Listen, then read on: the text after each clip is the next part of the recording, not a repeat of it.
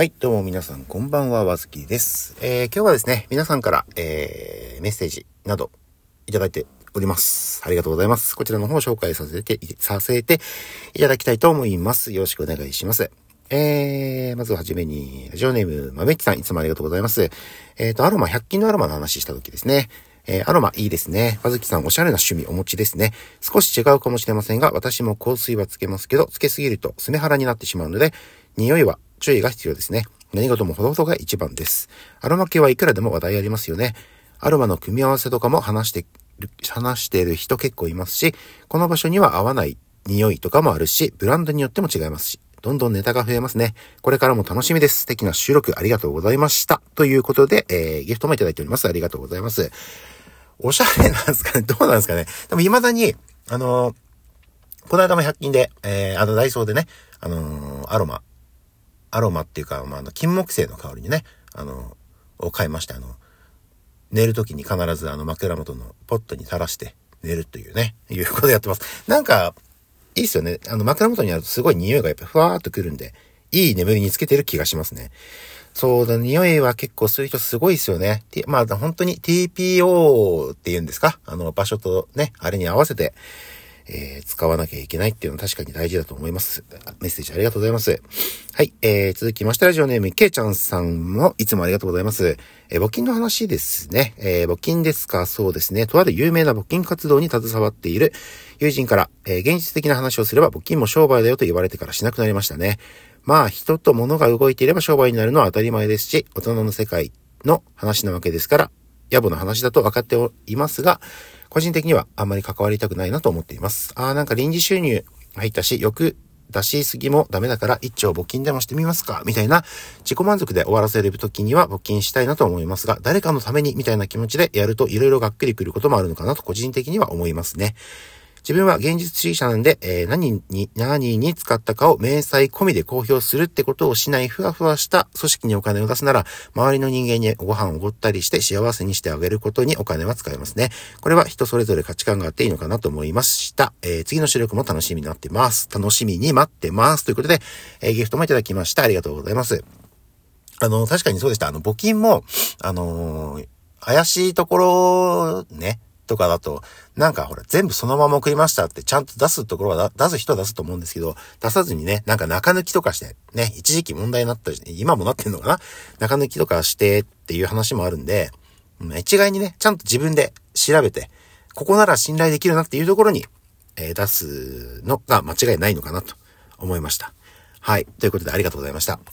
えー、っと、続きまして、えー、同じく豆っちさんですね。ありがとうございます。えー、生配信の方ですね。配信お疲れ様でした。楽しく聞けて、えー、作業もはかどりました。またアーカイブも聞かせていただきます。ということで、ギフトいただきました。ありがとうございます。あの、自分の配信で 自分の生配信で作業がはかどるって本当なんですかね？大丈夫なんですかね？いつも思うんですけど。いや、もう本当に聞いていただけてありがとうございます。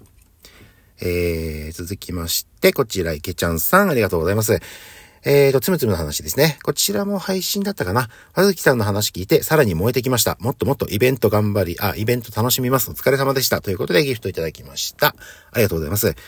えー、つむつむ盛り上がってまいりました。盛り上がってまいりましたとか、まあ、いつも盛り上がってるんですけども、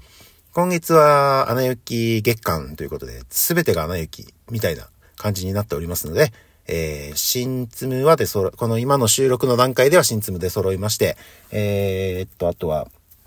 まだでもピックアップとね、えー、セレクトボックスはまだ残っておりますので、こっちの方も、え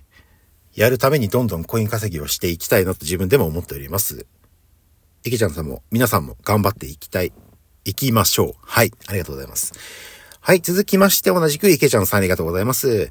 えーと、風邪ひいたことないか、かずきさん、あわずきさん、えー、超人じゃないですか。かっこ笑い。えー、そんな人がつむつむにハマってくれて、会社も喜んでいるでしょう。だからこんなハイペースで収録も配信も上げられるんです。上げられるんですね。これからも超人和木さんを応援し続けます。お疲れ様でした。ということで、えー、ギフトもいただきました。ありがとうございます。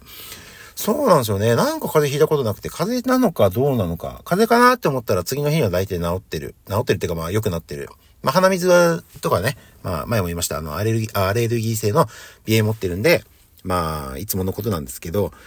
まあ、多分熱は上がらないんですよね。なんでかわかんないですけど。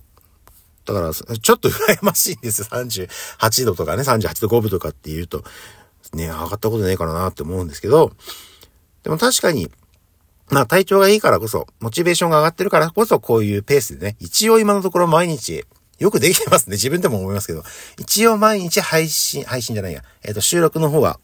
えっ、ー、と、上げれてますが、まあもしかしたらなんかのタイミングで、仕事が今のところ忙しくなることはないんで大丈夫ですけど、どっかのタイミングで、2日に一遍とかはなるかもしれないですが、まあ今のところ行けるところまではちょっと行ってき、行ってみたいなと思いますんで、これからも応援よろしくお願いします。ありがとうございます。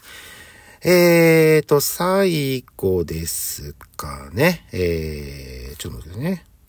そうですね。はい。同じく、池ちゃんさん。えー、本当にありがとうございます。いつも。えーと、ブックオフの話しました。ブックオフってなんか闇深いと言いますか、えー、真っ昼間にスーツや制服着た人たちがたくさん立ち読みしているイメージありますね。もちろん人それぞれ生活リズムは違いますが、なんか考えさせられます。考えさせられます。和月さんが話したような変わった人もいるし、面白い場所ですよね。今回も面白かったです。お疲れ様でした。ということで、ギフトいただきましてありがとうございます。えー、確かに行くといろんな人いますね。それこそ、前お話ししたね、この、あの、変な変な人って言っちゃっていいのかな？この、変わった人がね、えー、いるっていうんで、えー、この間行った時にはいなかったでした。この間、この間って言っても、最近ね、最近行った時はいなかったんですけど、まあタイミングももちろんあるんでしょうし、あれでしょうけど、うーん、ちょっとね、今これ、今と、収録してるのは、ネタバレですが、今ちょっと日中なんですけどね。まあ、こんばんはって言ってるんであれですけど、まあ、配信収録がこう、流れるのが夕方なんでね。一応、はい、こんばんはって言ってますけど、今撮ってるのはまあ日中なんですけど、ちょっとこれからブックオフ行く用事がありまして、あいるかなって、なんかこう、ちょっと期待しちゃってる自分がいるんですよね。なんか、なんだろう。聞けば、実際その咳払いとかね、その本めくるなんかね、前言って、前も言いましたけど、その、パンパンってめくるな、謎の音がね、こう、聞けば聞くほどなんかうざって思うんですけど、うわ、いるわって思うんですけど、なんか いなきゃいないでね、なんかこう、寂しくはないですけど、なんだ今日いねえのかみたいな感じになったりするんですけど、ちょっといるかどうか気にしつつ、ちょっと買い物がてらに行きたいなとは思っておりますところです。はい。えー、そんな感じ。あ、そう、ブックオフでね、その、えっと、CD とブ、C、あの CD と DVD とゲームとかね、で、あと攻略本もね、まあ初期の頃からっていうか、まあ結構最初の頃って言ってたりしてたんですけど、何のゲームだったか忘れたんですけどね、攻略本、FF だったかな？なんかの攻略本を買ったんですけど、で、買った時に、こうパラパラ、ね、その、立ち読みはもちろんできる状態で、中見れる状態だったんですけど、まあ、買おうっつって安かったんでね、買って家に行ったら、なんか色々手書き よくあるんですかね。手書き、鉛筆だったんで消せたんですけど、手書きでね、これ重要とか、なんか書いてたんですよ。これが重要とか、これいらないとか、なんかそういうメモ的な感じでね、その、その攻略本に書かれてまして、まあ別に自分は正直、あ、うち、どうでもいいっていうか、まあその情報がまず知れればいいんですけど、まあしかもその書かれてたことがネタバレ的な要素で、まあ攻略本でネタバレですけど、そんな、まあ重要なことじゃなかったんで、まあ、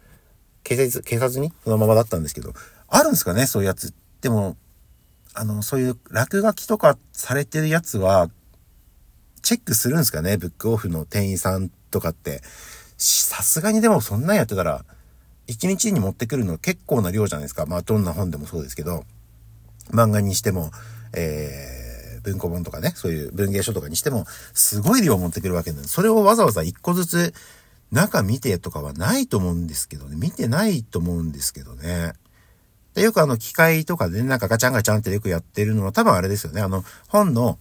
あの、な表面じゃなくてあの、なんていうんですかね。本の紙の部分を綺麗にする？研磨する？削ってんのかな？ちょっとだけ。あの、よく黄色くなったりしてるじゃないですか。日焼けとかして。とか、それを、あの、削ってるんだっていうのはなんか聞いたことがあるんですけど、それでもできないやつもありますけどね。でき、なんかできるし、文芸書とかね、ハードカバーの本なんか、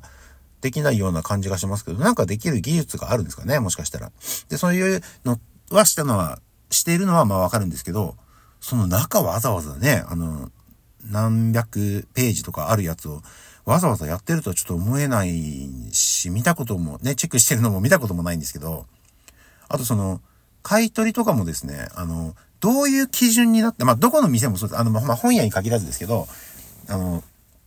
えっ、と、古物の買い取り屋さんですとか、そういうところも、どういう、なんか基準ってあるんですかね？もうわかんないんですけど、じゃ特にブックオフで言うと、まあ、本の状態はもちろんですけど、あとはその、本の綺麗さ以外にも、その、発売された日が近ければ、もちろん近ければ近いほどいいでしょうし、需要とかどうなんですかね？だから例えば地図も、例えば地図、あのー、第何版とか、あ、辞書もそうですけどね、第何版。とか新しくなっていけばな、最新のに近づけば近づくほど当然情報が新しいわけなんで、まあね、値段高くはなったりするだろうし、っていう基準がわからないですよね。ブックオフなんかちょっと別に悪口じゃないですけど、一冊10円とかじゃない、まあ下手したら5円とかなったりするじゃないですか。だからまあ数勝負みたいなとこあるんですけど、高い買い取りしたをされた覚えがないんでね。まあゲームとかは大体高かったようなイメージがあるんですけど、まあでも最近あんまり物買わ、物買わないっていうか、あの、物売らなくなったんでね、どうせ売れない、あ、てかまあ、引き取ってくれるんだったらもう、ただでもいいから、ね、あの、自分の部屋こう開くために持ってってくれみたいな時もあったんですけど、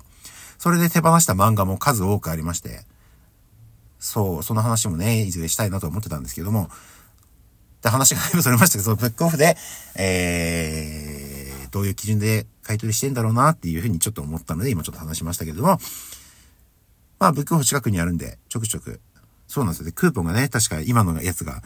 14日で切れるんで、あの、慌てて今、駆け込みに行きたいと思います。というわけで、えー、たくさんのメッセージありがとうございました。今後もメッセージ、えー、質問、感想、えー、など、お待ちしておりますので、